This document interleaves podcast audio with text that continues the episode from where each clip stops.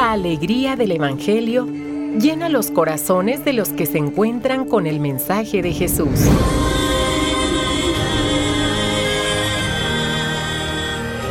El Evangelio de hoy. El Evangelio de hoy. En voz de Monseñor Sigifredo Noriega Barceló. Escuchemos.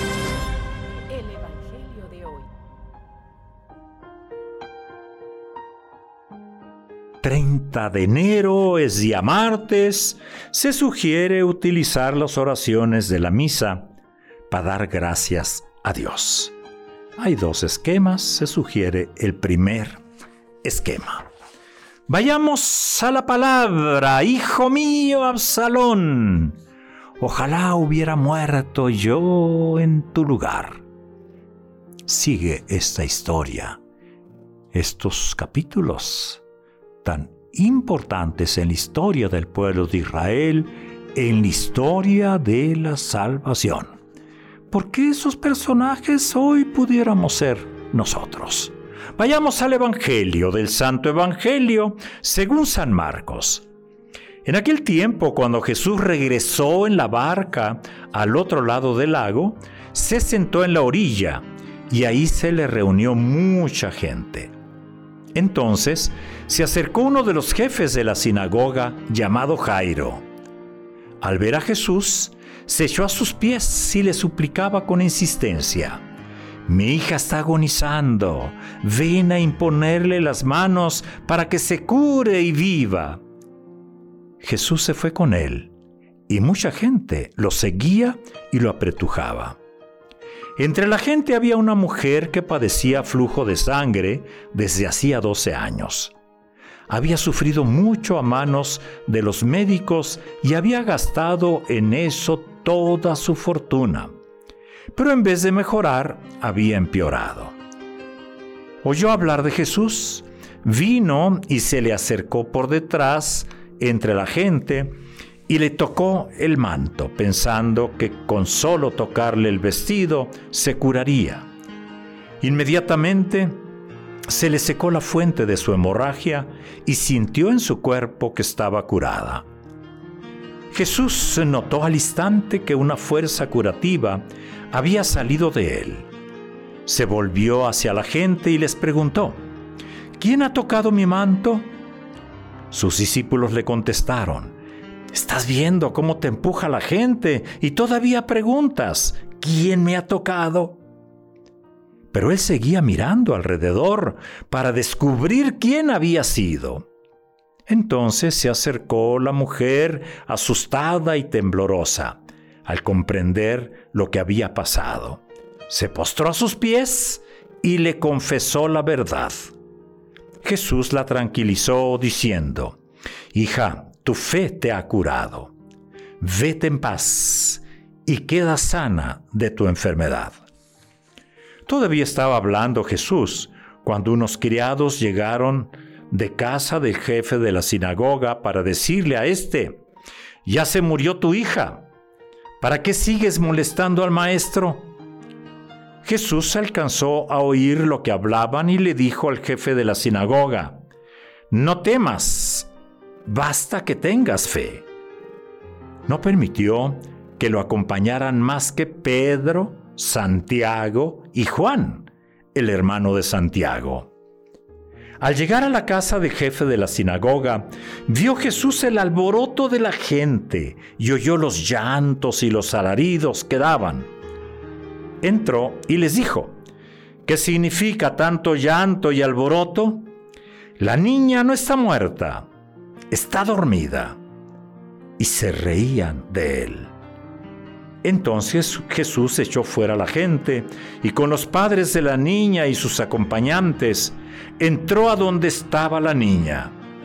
La tomó de la mano y le dijo, Talita cum, que significa, Óyeme niña, levántate.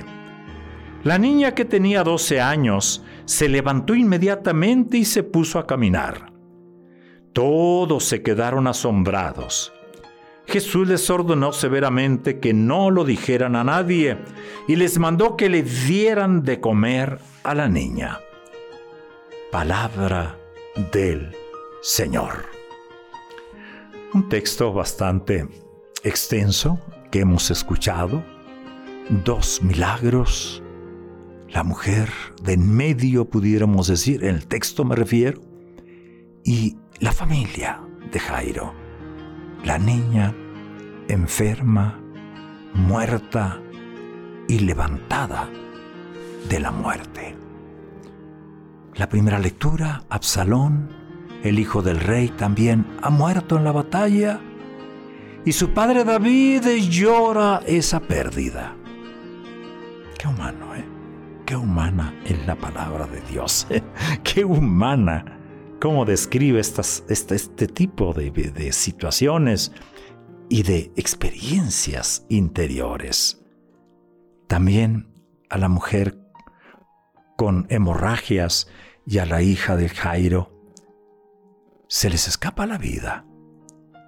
Pero la fuerza curativa de Jesús responde a la confianza de la mujer, mujer que estaba ya desahuciada, y rescata de la muerte a la niña.